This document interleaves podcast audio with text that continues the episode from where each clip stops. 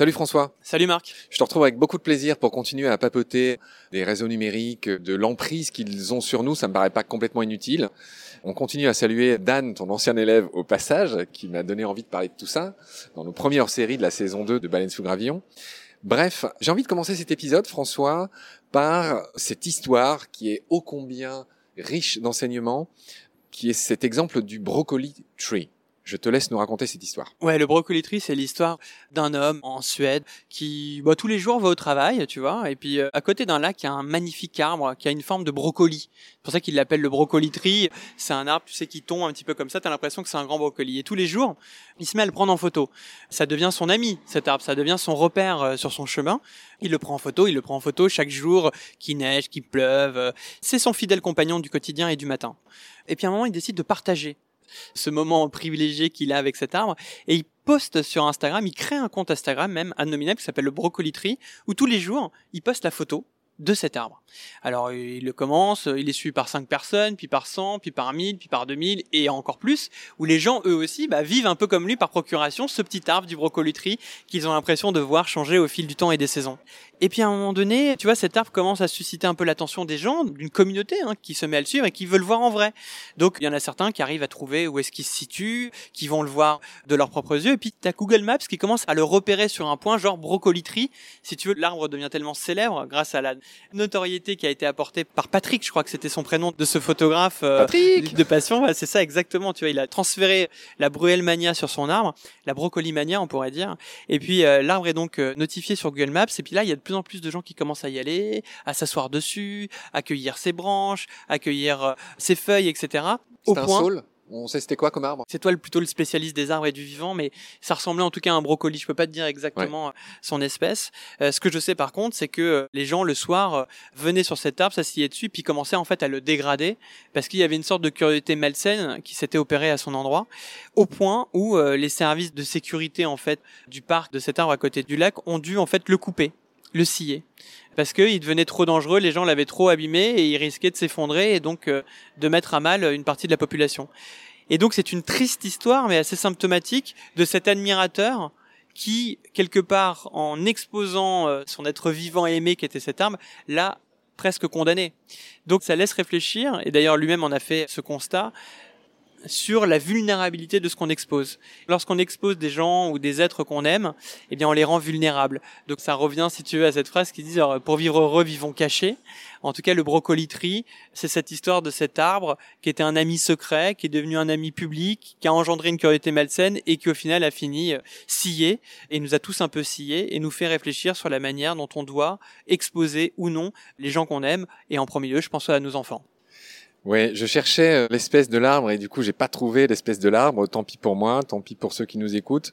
Effectivement, c'est un Patrick Svedberg, le photographe suédois, qui euh, en 2013 a créé ce compte, qui a eu jusqu'à 32 000 abonnés et il a été scié en 2017 au bord du lac Vättern en Suède. Voilà ce qu'on pouvait dire. Mais je ne sais toujours pas c'était quoi comme arbre.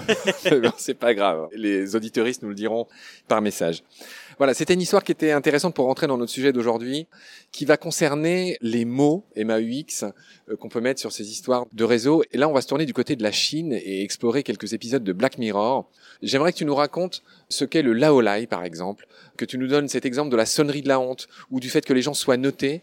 Tout ça, ça existe déjà et on n'en parle déjà presque plus. Oui, c'est ça, parce que ça commence à rentrer malheureusement dans notre quotidien. Enfin, en tout cas, dans le quotidien en Chine, et on voit qu'il y a quelques résurgences ici en Europe. Donc, déjà, tu cites Black Mirror, euh, qui est une série euh, d'anticipation d'un futur très proche qui a été initié par un Anglais euh, qui était à la base journaliste anglais et qui est ensuite devenu scénariste, Chris Booker, je crois. et, sur Channel 4. C'est ça, sur Channel 4. D'ailleurs, lui-même a arrêté, a dit la réalité est devenue trop déprimante, j'arrête cette série parce que quelque part le réel m'a rattrapé. Et ce qui est intéressant dans Black Mirror, c'est qu'on se rend compte que c'est ce qu'il y a au bout du chemin c'est le monde d'après, mais genre le monde d'après dans 5 minutes. Il est arrivé tellement vite il est que ces épisodes, ils sont quasiment voilà, euh, plus ils sont quasiment caduques quoi. Et dans un des épisodes, justement, ça parlait d'un système de notation généralisé. Bon, il s'était un petit peu inspiré d'expériences chinoises qui avaient déjà démarré. C'est le crédit social chinois, c'est-à-dire que en Chine, dans certaines provinces, dans certains endroits, on n'est pas seulement un citoyen chinois, on est aussi euh, un citoyen numérique avec un code, avec euh, des points. Et en fonction de la manière dont on se comporte, si on commet des incivilités, on perd des points, on perd du crédit. Et cette perte de crédit conditionne nos droits ou nos non-droits. Donc si par exemple tu as fait trop d'incivilité, tu as des points négatifs et ces points négatifs ne te permettent plus d'emprunter à la banque, ne te permettent plus euh, de mettre tes enfants dans telle ou telle école, voire ne te permettent plus de travailler. Et ça le crédit social, c'est qu'on en est réduit à un compte, à des points euh, et à une notation en fait permanente. Un mot sur la sonnerie de la honte. Si tu es un mauvais payeur, bim bam, t'es repéré dans la 500 mètres à la ronde. Et il y avait un système effectivement dans une ville euh, chinoise où tous les Chinois ont un téléphone et quand ils achètent un téléphone, ils donnent aussi leur carte d'identité. Donc un téléphone, c'est aussi une manière de te tracer.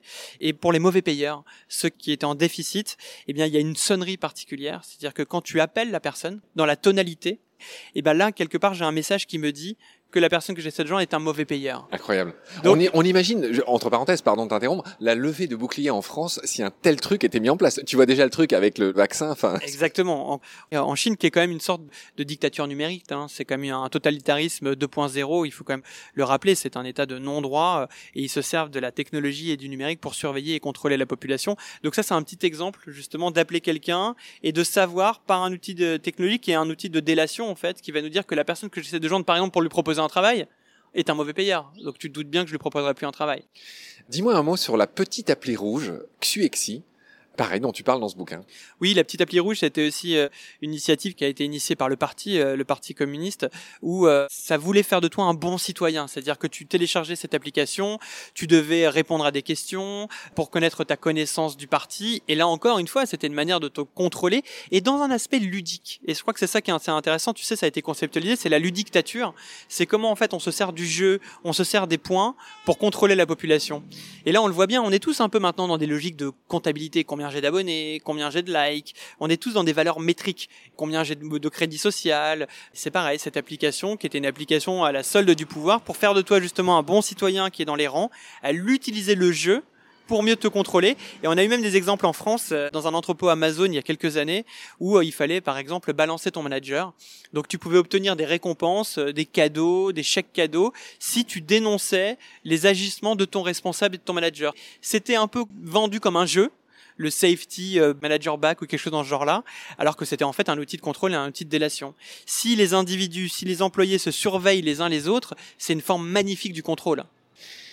François, de la Chine à Nice, il n'y a qu'un pas. Euh, tu évoques Nice, euh, qui a été une ville d'expérimentation en France, notamment avec une appli qui s'appelle Reporty. Reporty, je ne sais pas comment il faut dire. Oui, Reporty, c'est la même idée. En fait, il faut savoir que Nice, c'est la ville en France où il y a le plus de caméras de vidéosurveillance au centimètre et au mètre carré. C'est une ville qui est dirigée donc par son maire, Christian Estrosi, qui est fan de nouvelles technologies et qui tente des choses, parfois avec d'entreprises israéliennes très connues pour euh, le contrôle, soit avec d'entreprises chinoises. Ça a presque aucune valeur, mais sa compagne, c'est Laura du Web, qui faisait un peu comme toi sur France 2 ah au passage. Et eh, tu vois, je savais pas ça. Ah. Et eh bah tu vois, tu bah, m'apprends alors quelque je sais, je sais plus si c'est encore actuel, mais tu sais, c'est la petite nana qui, dans, dans Télématin qui faisait, euh, en gros, euh, je crois que son prénom c'était Laura du Web. Ouais, Laura du Web dit quelque chose, et donc c'est sa femme d'aujourd'hui? En tout cas, ce fut sa compagne pendant longtemps. Je vais vérifier pendant que tu continues à parler, mais je, oui, oui, j'avais vu ça. Et Reportit, c'est pareil, c'était une application qui était euh, disponible et qui a été expérimentée pour que tu puisses filmer et photographier les incivilités commises par tes concitoyens.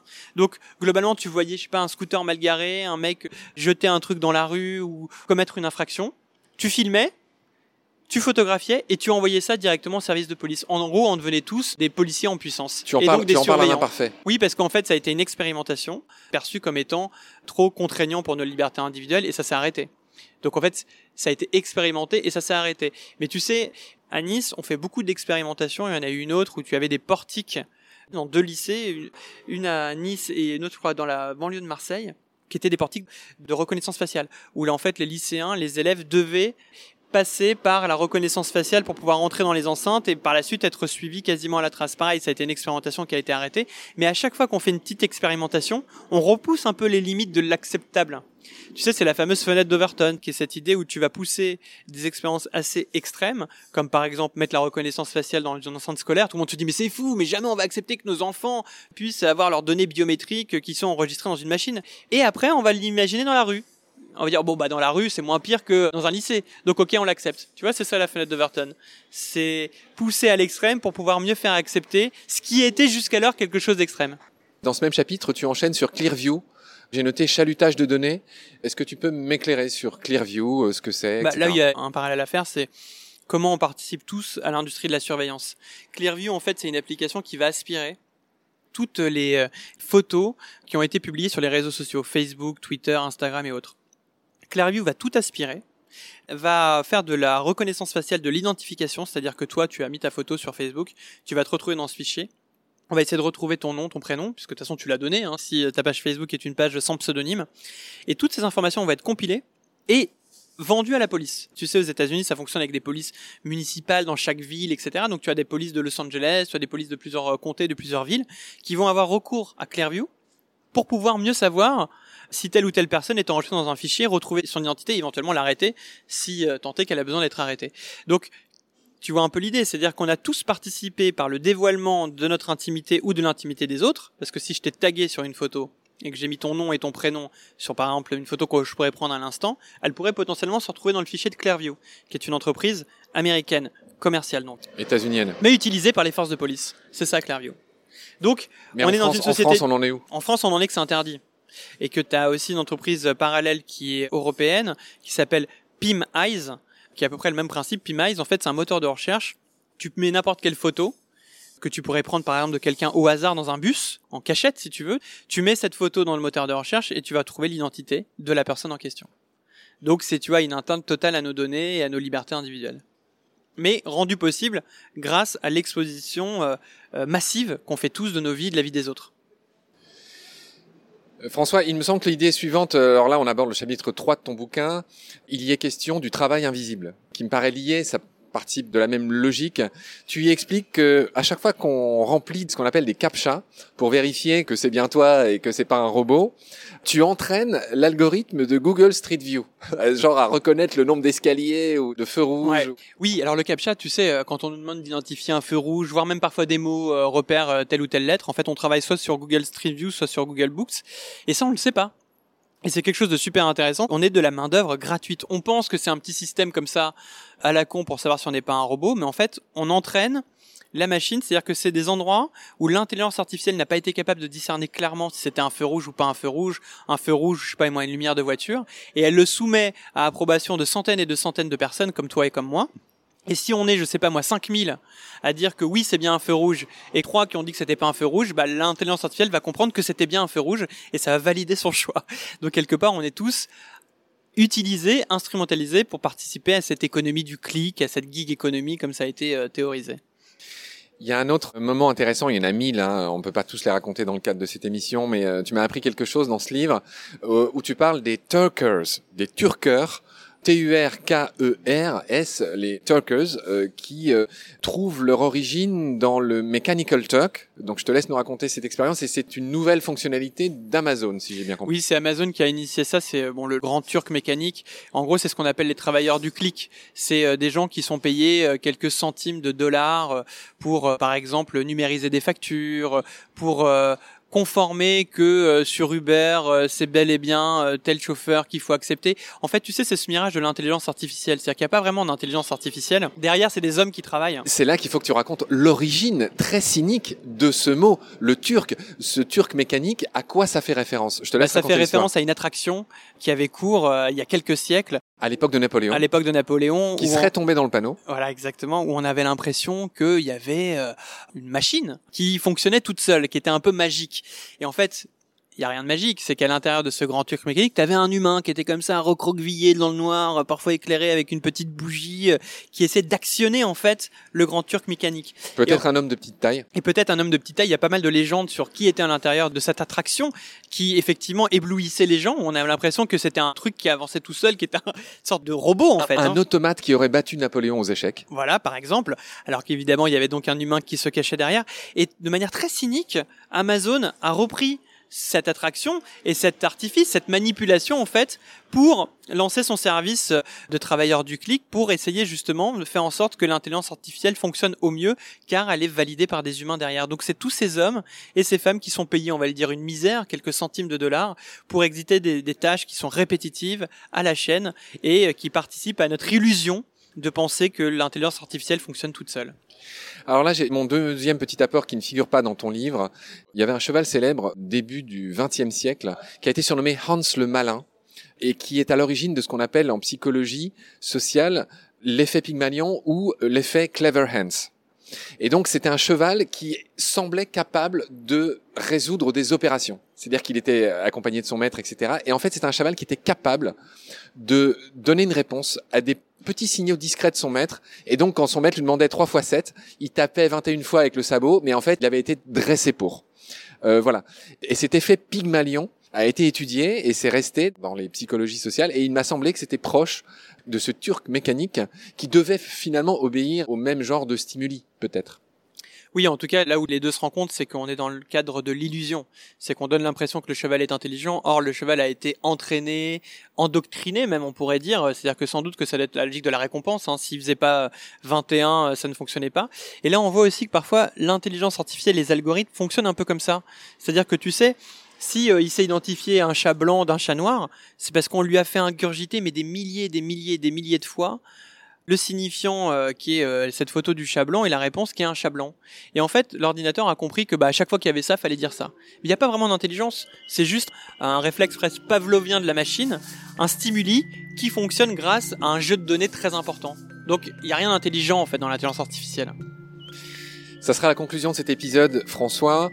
Je me réjouis de te retrouver la prochaine fois pour parler, et là c'est un peu ta spécialité dans la spécialité, de l'exploitation de notre amour, de nos amitiés même, de beaucoup de choses, de ce marketing des célibataires. On va parler de Mythique, de Tinder, de tout ce qui se passe sur ces marchés-là, car ce sont devenus des marchés. Et donc d'ici là, prends soin de toi. Salut. Salut Marc. Pendant notre combat, nous deux, tu avais l'œil du tigre, tu en voulais ce soir-là. Il faut que tu retrouves ça maintenant. Et la seule façon, c'est de recommencer au commencement. Tu vois ce que je veux dire?